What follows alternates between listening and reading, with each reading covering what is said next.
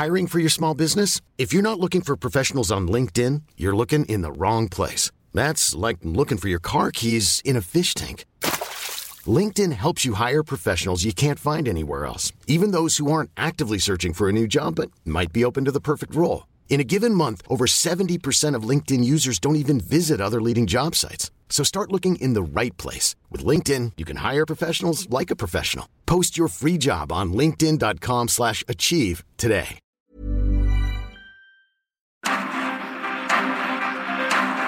Heraldo Media Group presenta Periodismo de Emergencia con Arturo Rodríguez, Hiroshi Takahashi, con las reglas del oficio. Comenzamos.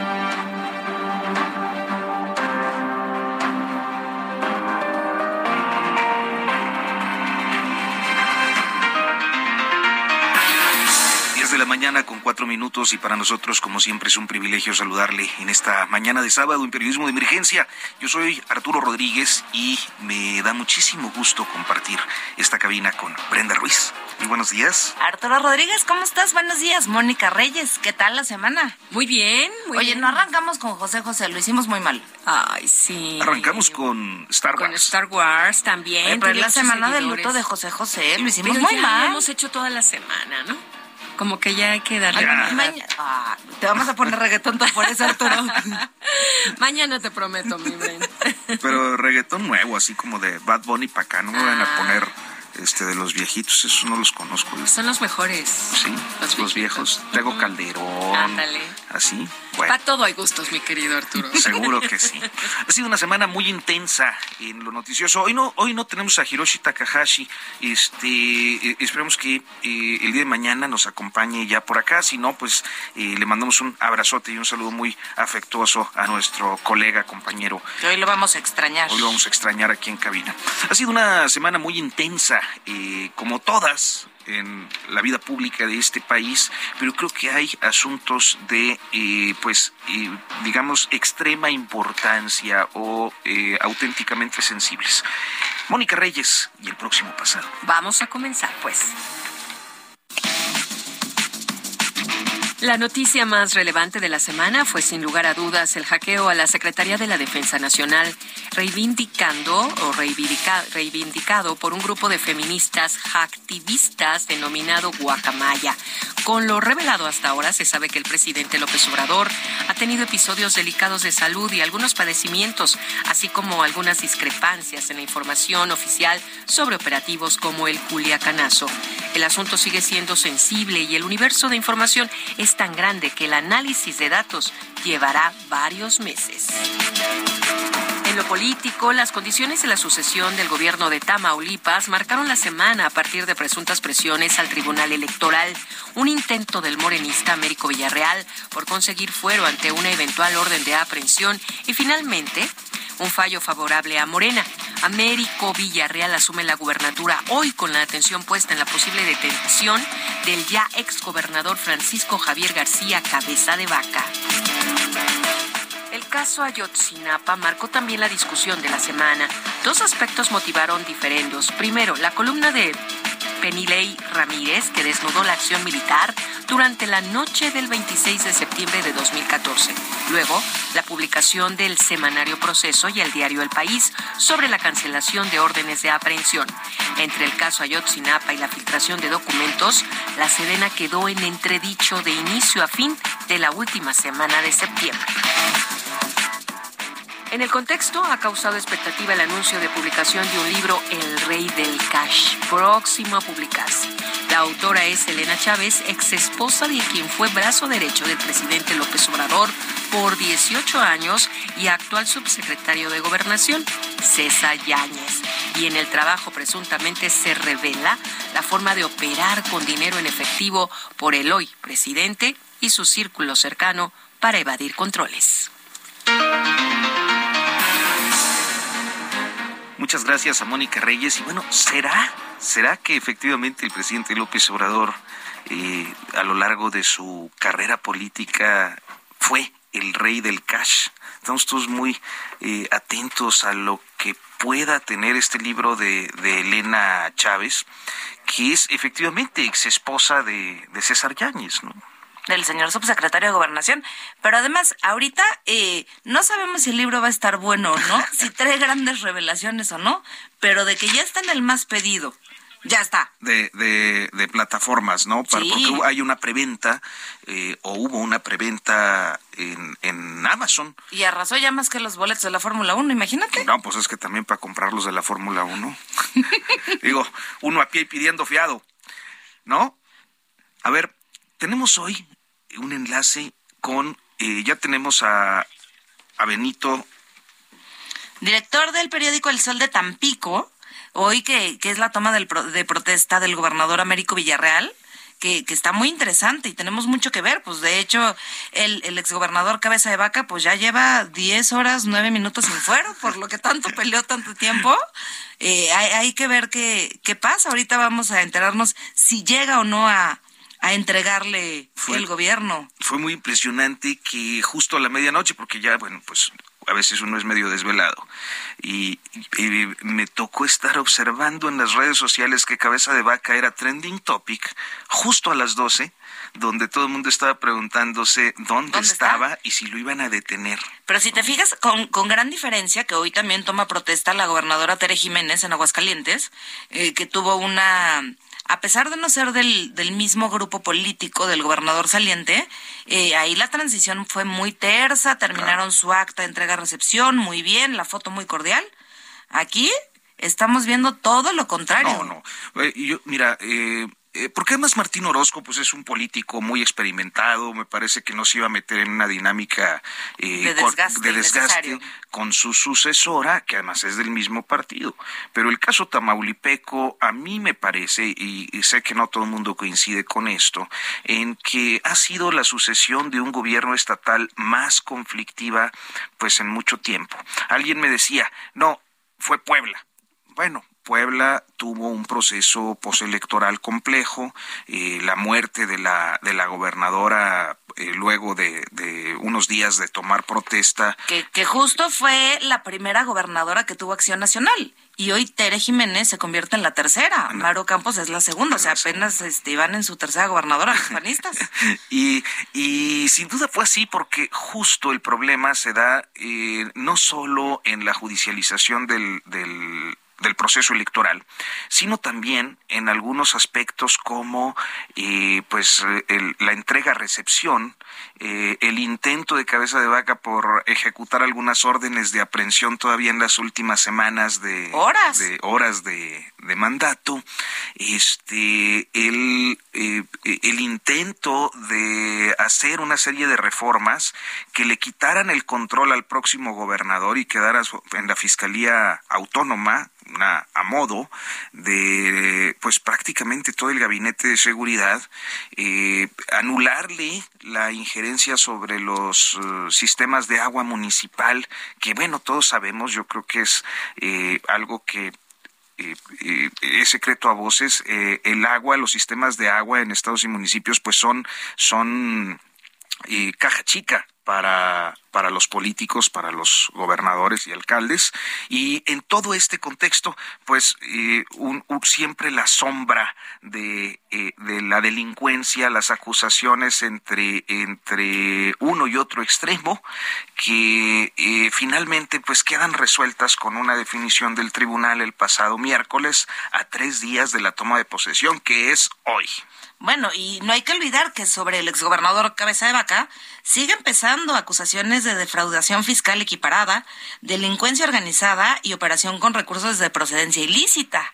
¿Y qué me dices, Arturo? Pues que será que, veremos a, a, Francisco García Cabeza de Vaca como el tercer exgobernador de Tamaulipas en la cárcel? ¿Qué dices? Son buenos para eso en Tamaulipas. Benito Morante, director del periódico El Sol de Tampico, muy buenos días, gracias por tomarnos esta llamada, Benito. buenos días, al contrario, gracias por este enlace en vivo hasta Ciudad Victoria, Arturo, Andrea. Estamos en la mejor disposición de ponerlos en la actualidad.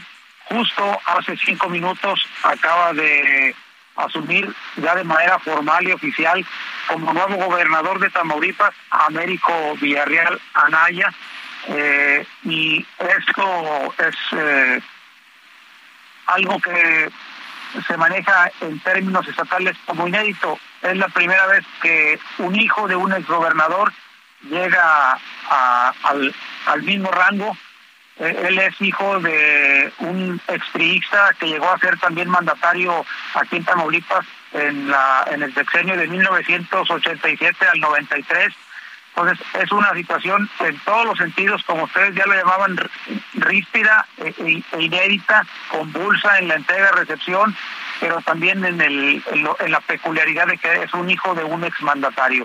Eh, lo que ustedes me gusten, gusten preguntar, estoy a la orden, estoy en el recinto ferial, el, lugar eh, asignado para que dé su discurso oficial, acaba de, de, terminar el evento en el Congreso del Estado, en donde tomó eh, posesión de manera formal y estoy a sus órdenes. Muchas gracias, Benito. Pues yo creo que el, el, el, aspecto que a mí me, me, parece relevante es ver cómo está eh, la política, los grupos políticos, las condiciones eh, en Tamaulipas. A veces desde la Ciudad de México, pues sí, vemos los procesos, vemos eh, las resoluciones, vemos algunos informes, pero tú que tienes el pulso local, después de tantos meses tan ríspidos, como ya comentábamos Brenda y yo hace un momento, eh, ¿qué, ¿qué es lo que está pasando en este momento en Tamaulipas? ¿Cuál es el pulso político? Bueno, para empezar les comento algo que ustedes eh, hacían como pregunta, ¿se presentará o no se presentará? ¿Cuál será el destino? ¿Cuál será el futuro del que hasta ayer fue gobernador en Tamaulipas, Francisco Javier García Cabeza de Vaca?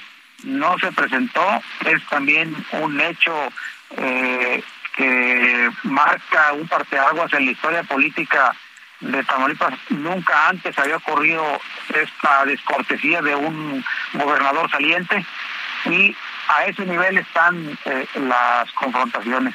El tema judicializado, como ya lo decían ustedes, llegó a tiempos prácticamente de cuarto para las doce en la resolución del Tribunal Federal Electoral del Poder de, la Federación, tres o cuatro días antes de que se llevara a cabo esta toma de protesta. Está realmente ya con una carga menor de tensión, realmente eh, era cabeza de, de vaca y su equipo el que estaban en determinado momento buscando los elementos, buscando eh, los resquicios, los vacíos, las lagunas para poder entorpecer la llegada y al final de cuentas no se logró de Américo Villarreal Anaya a esta encomienda que en las elecciones, en las urnas, pues el Tamaulipeco le dio su, su triunfo. Brenda, Oye, Benito, justamente hace unos días tuvimos al, al, gobernador Villarreal en este programa y justo le hacíamos esa pregunta de si creería que se, que se presentaría hoy a, entregarle el gobierno y nos dijo que no. ¿Nos acompañas a escuchar el, el sonido del gobernador? Sí, claro es una opinión personal. Este, yo no creo que se presente al día de esta toma de protesta, aunque así está en ley, en la Constitución, que debe estar presente, pero no creo que se dé el caso y que, bueno, él tendrá en este momento ya que responder a señalamientos que tiene en el curso de este año próximo pasado pues eh, mira, leemos que la diputada local del PRI, Alejandra Cárdenas, es quien le toma la protesta al, al, gobernador. ¿Qué, ¿Qué, lectura le das que además mandan a una diputada priista a hacer esta toma de protesta? Sí, a ver, fíjate que es también algo eh, de mucha eh, peculiaridad del hecho de, eh, eh, que le toque a una espirista, pero hay una relación ahí de herencias políticas que se van dando. Alejandra Cárdenas, ella es nieta de un ex gobernador de Tamaulipas, Enrique Cárdenas González. Eh, hay ya una afinidad con la llegada de Américo Villarreal, ya hay mayoría en el Congreso del Estado en Tamaulipas, eh, mm, obviamente como que consideraron que en esta coyuntura hubiera alguien eh, que en determinado momento pudiera pivotear, no fuera muy cargado Morena y tampoco por supuesto fuera alguien de Acción Nacional. cabe destacar han mostrado todos los diputados eh, civilidad al momento de la toma de, de protesta de Américo Villarreal. Pues bien, Benito, este, dime una cosa, eh, ¿qué se sabe de cabeza de vaca en este momento? Eh, ¿qué, qué, se dice por allá y qué se dice del cabecismo? ¿Qué va a pasar con toda esa clase política? Eh, hay por ahí versiones de que van para otros estados panistas, de que otros van para el extranjero huyendo. ¿Qué, qué es lo que se sabe? ¿Qué es lo que ustedes han podido recoger desde allá? pues prácticamente lo que tú me eh, cuestiones es, casi que la, la misma tónica que se viene manejando acá. ¿Dónde está? ¿Cuándo lo van a detener? ¿A dónde se va a ir a vivir? Eh, al primer minuto de este primero de octubre ya no tiene fuero, ya tiene que ser detenido, hay una orden de presión en su contra.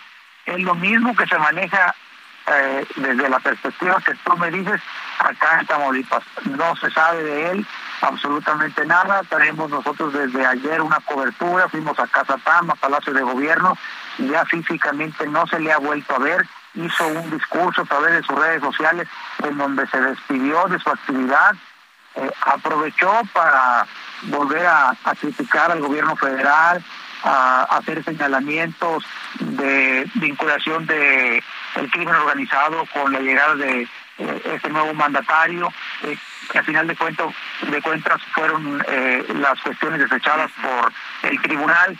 Pero bueno, no se sabe exactamente en dónde está cabeza de vaca. Lo que sí se sabía es que no se presentaría, lo, lo, lo, teníamos como una hipótesis, se ha confirmado, ah, y lo que se maneja de aquí en adelante como una posible eh, condición de él es que se convierta en prófugo de la justicia.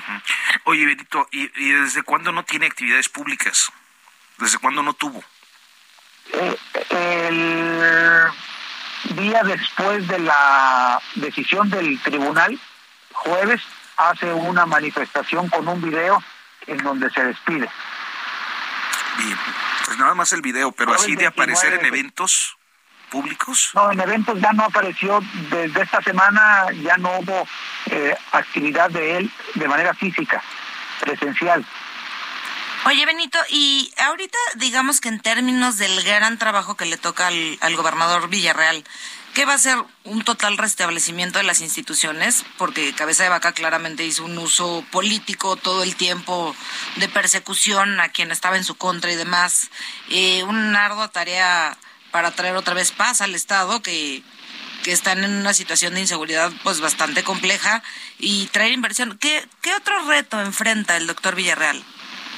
Bueno, mira, hay un reto que realmente es como un reclamo, una petición, una exigencia de que la seguridad en el Estado mejore en todos los sentidos, en todos los renglones y en todas las regiones de la entidad. está muy marcada del centro del estado hacia el sur, de Victoria hacia Tampico, hay una condición de seguridad muy estable, pero de Victoria, eh, llamemos eh, la colindancia, el altiplano en donde está Hidalgo constantemente con narcobloqueos, donde está eh, de ahí hacia adelante San Fernando, Río Bravo, Matamoros, Reynosa, Nuevo Ladero, ahí hay una tarea bien importante en donde seguramente eh, habrá de solicitar, o si es que a lo mejor ya lo hizo, el reforzamiento de las medidas y estrategias de seguridad para que las condiciones realmente eh, mejoren en el sentido realmente práctico y, que dé un resultado efectivo a la verdad porque es lo que se necesita. Pues eh, Benito Morante, muchísimas gracias por tomarnos esta comunicación y por darnos este panorama de lo que ocurre allá en el estado de Tamaulipas, donde ya es eh, gobernador Américo Villarreal. Buenos días.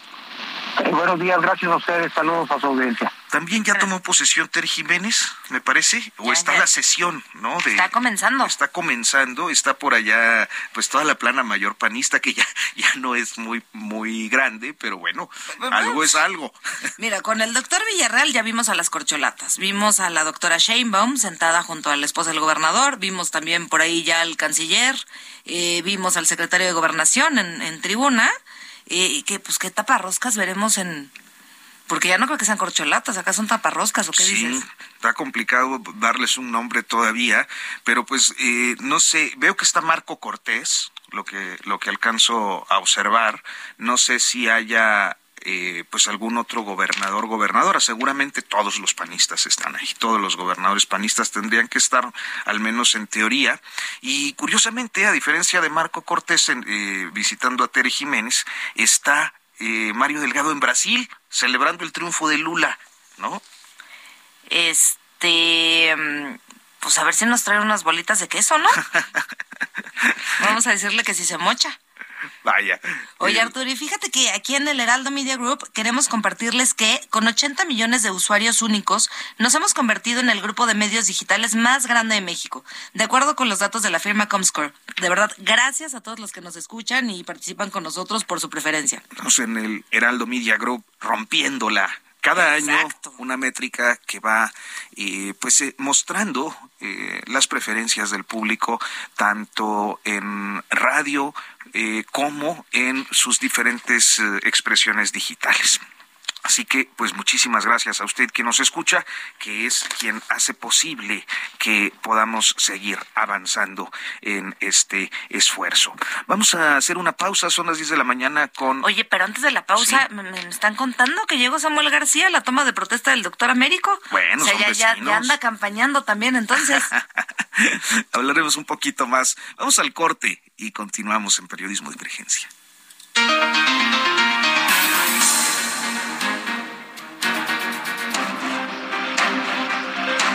En un momento continuamos en Periodismo de Emergencia por el Heraldo Radio.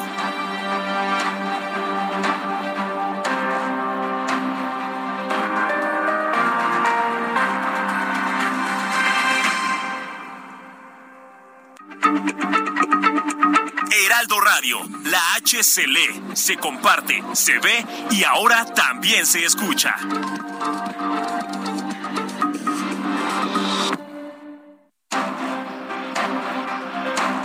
Regresamos a Periodismo de Emergencia con las reglas del oficio.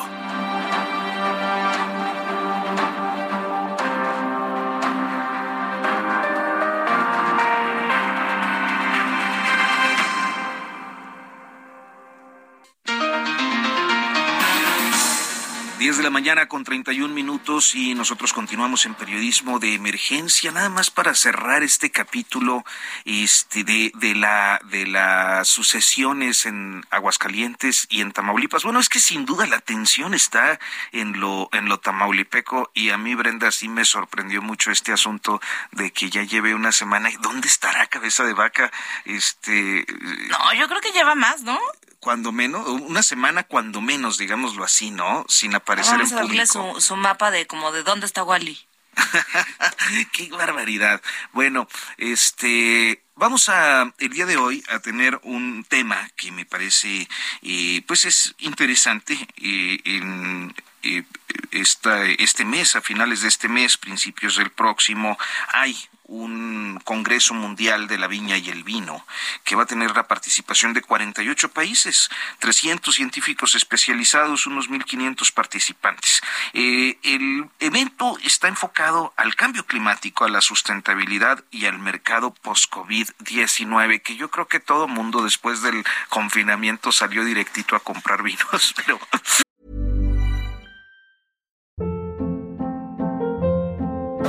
Hold up. What was that? Boring. No flavor. That was as bad as those leftovers you ate all week. Kiki Palmer here, and it's time to say hello to something fresh and guilt-free. Hello Fresh. Jazz up dinner with pecan-crusted chicken or garlic butter shrimp scampi. Now that's music to my mouth. Hello Fresh. Let's get this dinner party started. Discover all the delicious possibilities at hellofresh.com. No salimos, los pedíamos el confinamiento, ¿eh? Bueno, tú porque tenías este aplicación de esa este Fifi, Fifi. pero No, a ver, el, el Consejo Mexicano Vitivinícola tenía su aplicación para, para Sí, ¿verdad? llevártelo, claro. Ahorita Pasosti nos va a platicar de, de cómo inclusive hasta creció la venta de vino mexicano durante la pandemia. Pasa Austin Quiñones, muy buenos días. ¿Qué tal? Buenos días. Muchas gracias por tomarnos la comunicación. Le saluda Arturo Rodríguez y estamos aquí también con Brenda Ruiz. Muchas gracias por, por invitarme al programa, Arturo, Brenda. Es, un gusto hablar del vino mexicano. Muchísimas gracias. Es un momento interesante para el vino mexicano. Hay cuando menos tres grandes regiones que están en plena, eh, pues en pleno auge, ¿no? Eh, yo pensaría en, eh, bueno, la zona de Parras de la Fuente General Cepeda, Coahuila, naturalmente. A presumir luego, luego. claro, porque ahí es donde está el mejor vino mexicano, ¿no? Perdone, Paz, es que soy de Coahuila. Muy bien, muy bien. De la cuna del vino mexicano. Así es.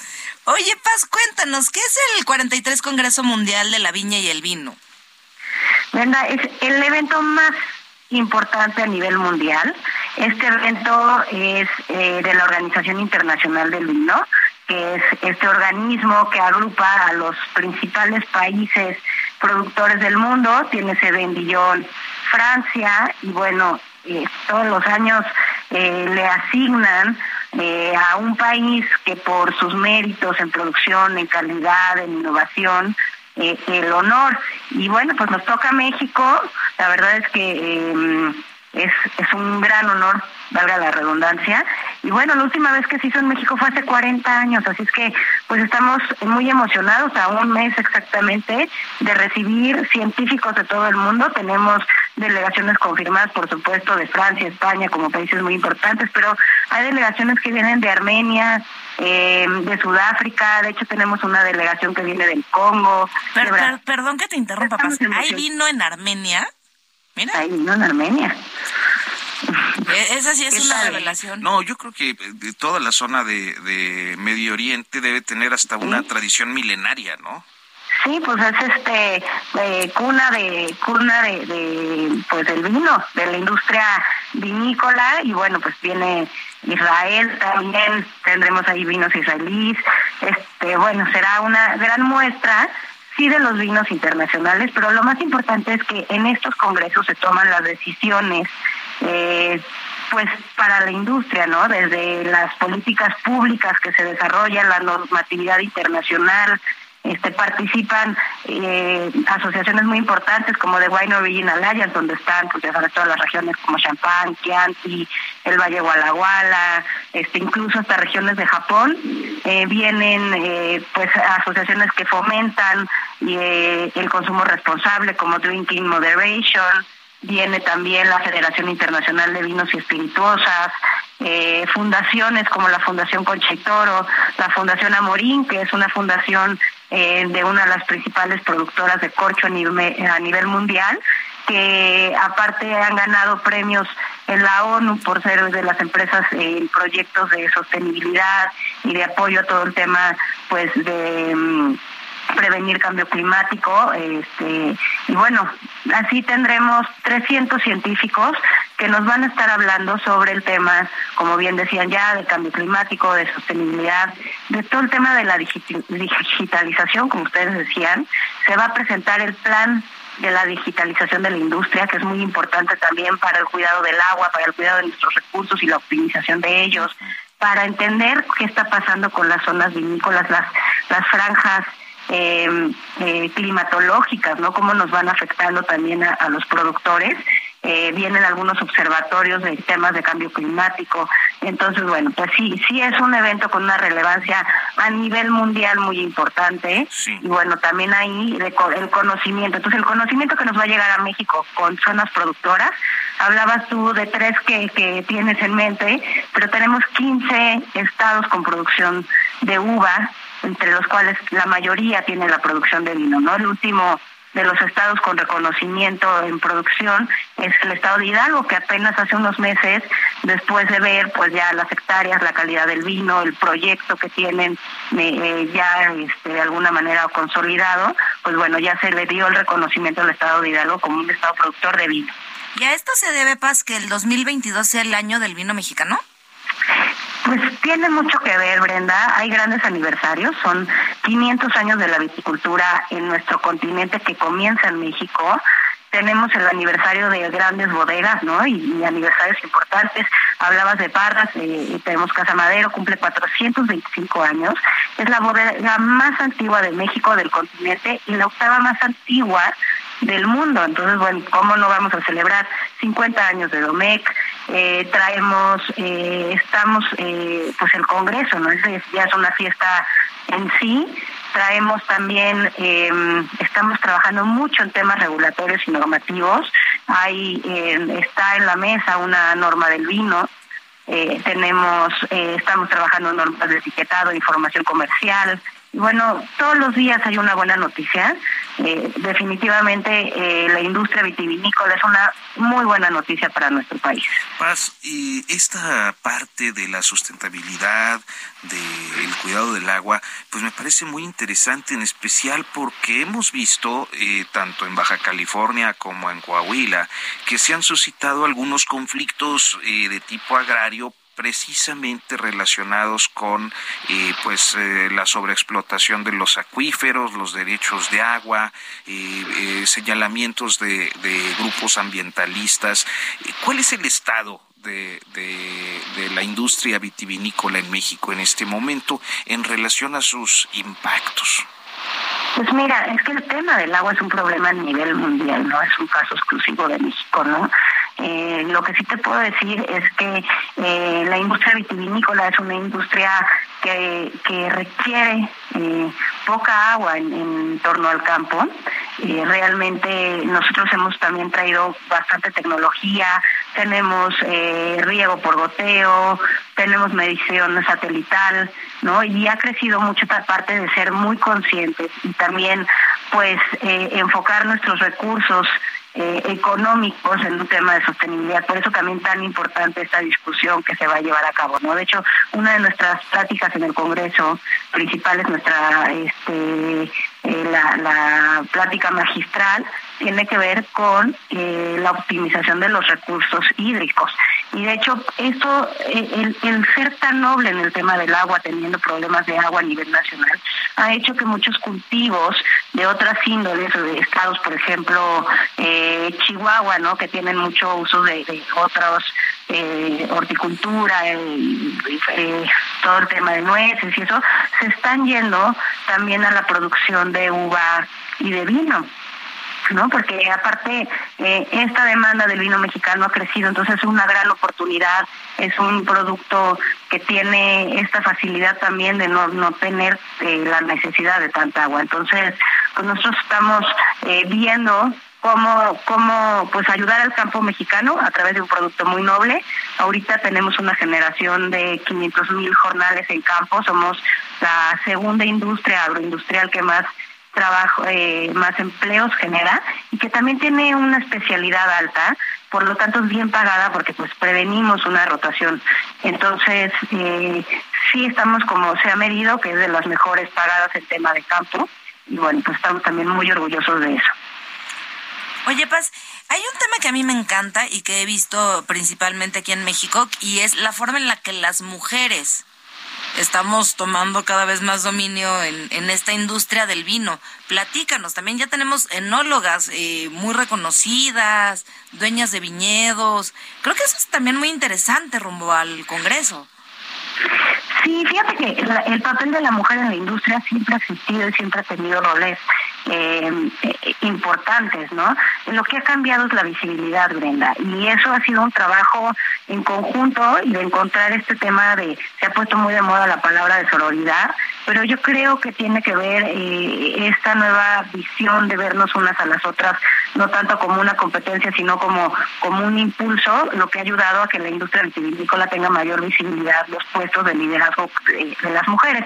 En nuestro caso, en pandemia se creó una asociación que se llama Mujeres Sin Taninos, que reúne productoras, enólogas, eh, equipo de ventas y la verdad es que ha sido algo muy bueno porque nos ayudó mucho en pandemia pues a, lograr eh, posicionar al vino mexicano, el ayudarnos, el crear una cadena de, apoyo en un momento crítico como fue. Y de hecho también esto ha sido tema de estudio dentro de la misma organización. En la organización internacional hay un grupo que es Economía y Derecho y hay estudios también de género importantes. Y bueno, pues en México eh, creo que falta hablar más de qué está pasando en torno a la, las mujeres en temas de liderazgo institucional, pero a mí me parece maravilloso que ahorita las industrias de bebidas están dirigidas por mujeres, está Carla Siqueiros en la Cámara de Cerveceros, está Maribel Quiroga en el Consejo de Vinos y Licores, eh, la Asociación de Cerveceros Artesanales está de directora Cristina Barba, estamos hablando de la rama 27 Canacintra que también la dirige Susana Barroso, eh, las charandas también tienen una asociación, está dirigida por mujeres, y bueno, pues a mí me toca ser la primera directora en el Consejo Mexicano Vitivinícola, que ya es una asociación que está por cumplir 75 años, así es que pues el liderazgo femenino está llevando la, la industria de, de, de vinos, de licores, de cerveza. Es una buena noticia, ¿no? Creo que es el sector, eh, debe ser el sector productivo en México donde auténticamente, como ahorita está Brenda con su puño en pie de lucha, este, y una pañoleta verde, este, ah, morada, morada, este, eh, es el sector donde hay más mujeres entonces dirigiendo los, los consejos y las asociaciones. Pues, pues es un buen, es un buen dato. Claro, pues Paz, Austin Quiñones, muchísimas gracias, directora del Consejo Mexicano Vitivinícola, por tomarnos esta comunicación y contarnos un poco. Es del 30 de octubre al 4 de noviembre en Ensenada, el Congreso Mundial de la Viña y el Vino. Y ya nos, van a invitar. Ahí los veo. Buenísimo. Muchas Ahí los veo para decir salud. Claro que sí, Paz. Gracias, Paz. Hasta pronto. Buen fin, hasta luego.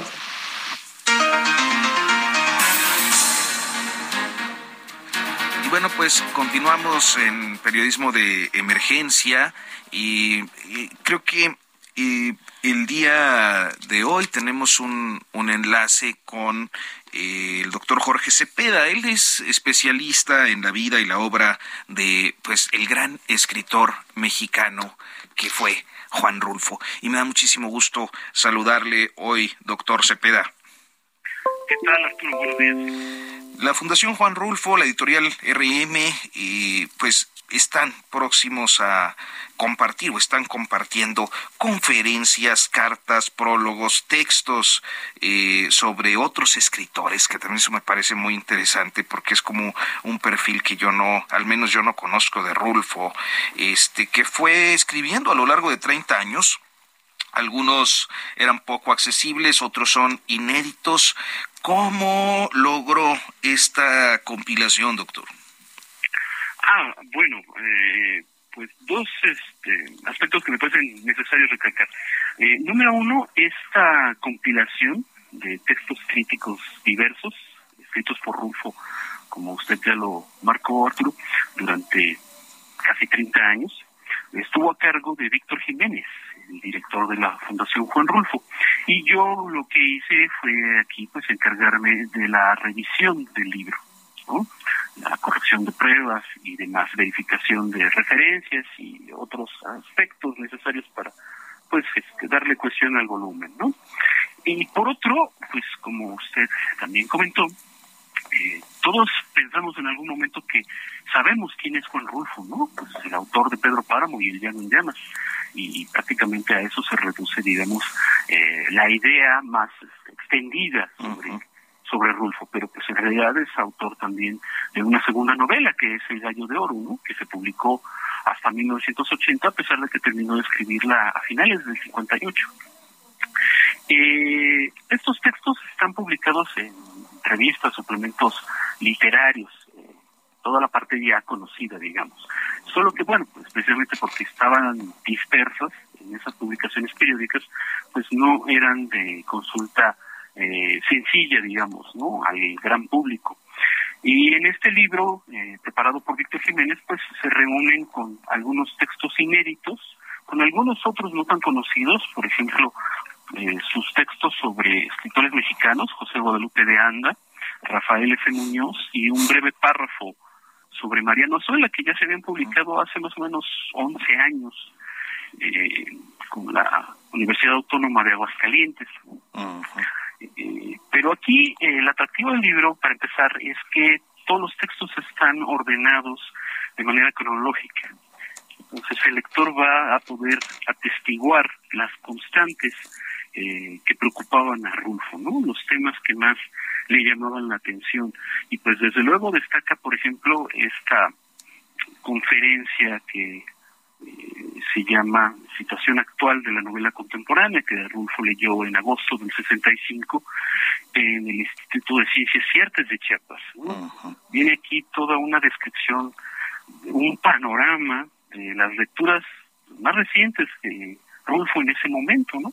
Y pasa desde la literatura europea, la norteamericana, eh, con énfasis muy puntuales, por ejemplo, habla de Trampa 22, ¿no?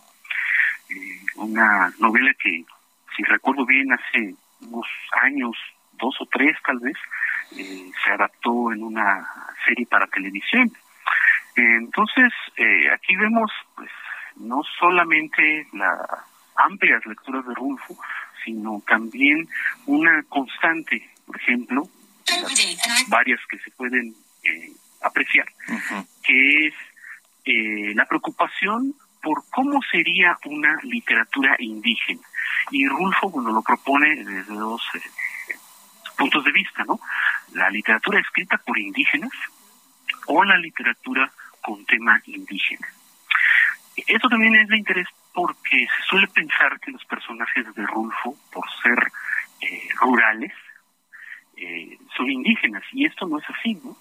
Eh, los únicos personajes indígenas de Rulfo en realidad pues aparecen en El Llano en Llamas, un cuento que lleva ese mismo título, eh, y son enemigos del grupo de Pedro Zamora, que pues es el que sigue la narración, ¿no? Cómo se va desintegrando después de que provocan el descarrilamiento de un tren en Sayula. Y bueno, pues como intentan sobrevivir a toda costa, matan ganado de un grupo indígena y pues estos indígenas eh, son sus enemigos, ¿no? Solo es una ah. mención así muy pasajera. En, eh, hay que tomar en cuenta también que este cuento era mucho más amplio en la versión original que se publicó en 1950 en América y desaparecieron esas menciones. Y rápidamente, para cerrar este tema eh, de los indígenas, de los personajes indígenas en la obra de Ronzo, pues solo se les menciona de manera muy pasajera en un fragmento de Pedro Páramo, cuando Justina, la nana de Susana San Juan, sale a buscar hierbas en un día lluvioso, ¿no? Entonces, esos son algunos temas Ahora, que ser atractivos. Este, me voy a ver muy frívolo, doctor Jorge Cepeda, pero eh, en las cartas eh, que se eh, publican, podemos encontrar algo chismoso, digámoslo así, algo este que le haya sorprendido particularmente durante este trabajo de curaduría. Ah, bueno, pues justamente durante la presentación del este libro en Madrid el viernes de la semana pasada, el 23 de septiembre, eh, José Carlos González Bush comentaba que eh, hay una carta eh, que permaneció inédita con la que Rulfo respondía a un a una carta que le había enviado Julio Escoto, un joven escritor hondureño. y bueno, pues, este, Solo voy a, aludir muy rápidamente a ese pasaje.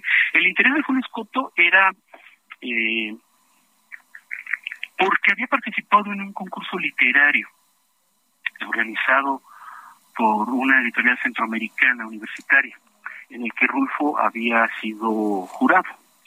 Eh, y bueno, el resultado no convenció a Rulfo y eh, uno de los comentarios interesantes que hace pues es sobre Luis Hars, eh, este chileno que en algún momento publicó un libro eh, primero en inglés y luego traducido bajo el título de Los Nuestros, que es muy conocido porque son entrevistas con escritores latinoamericanos. Entonces, creo que al público lector le va a interesar conocer la opinión de Rulfo bastante crítica con Luis Hars. Brenda. Doctor Cepeda, yo, o sea, la pregunta de Arturo yo creo que no estuvo chismosa ni frívola, la mía sí. ¿Qué le parece que, que, que, fueron trending topic en redes hace algunos días por esta supuesta predicción del temblor del 19 de septiembre? Ah, bueno, pues lo que pasa es que siempre como lector a uno le llama atención ese tipo de menciones, ¿no? Y mire, Brenda, eh, por ejemplo, eh, yo recuerdo que en su biografía de Rulfo, Noticias sobre Juan Rulfo, Alberto Vital menciona justamente este esta curiosidad del día del derrumbe.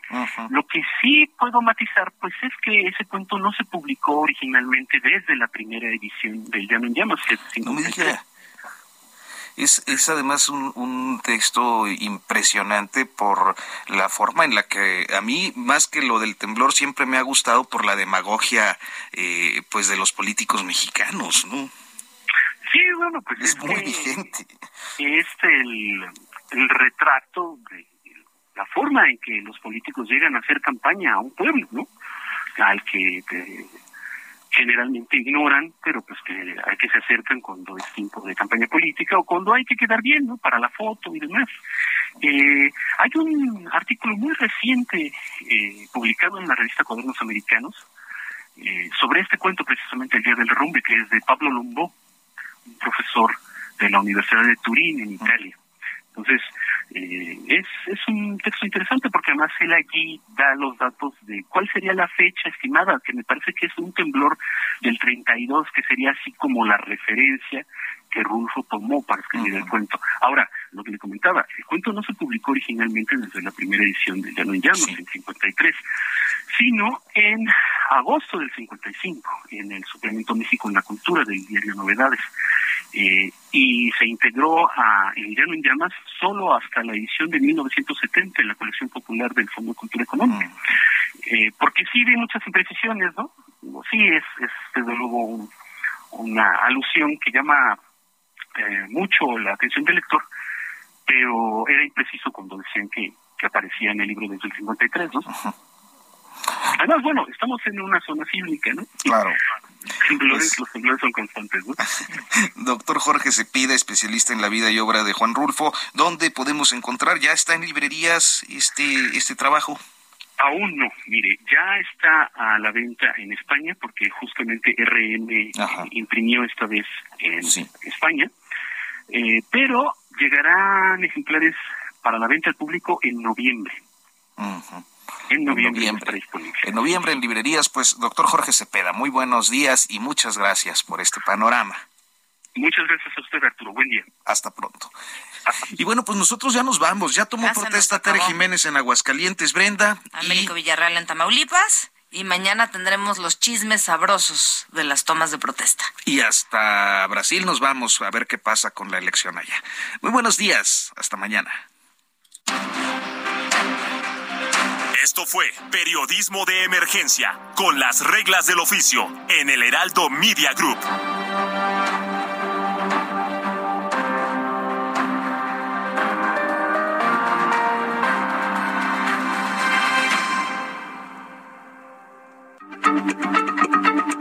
Heraldo Radio, la H se se comparte, se ve y ahora también se escucha.